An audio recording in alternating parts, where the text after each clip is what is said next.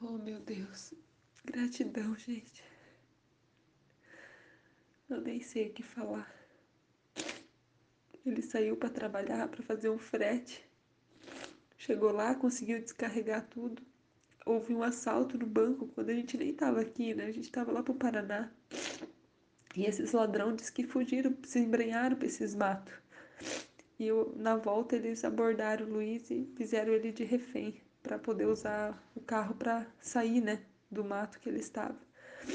E nisso eu acredito que houve troca de tiro com os policiais, que é o que eu sei até agora. Não sei de muita coisa. Aí meu marido tá lá, morto junto com aqueles bandidos.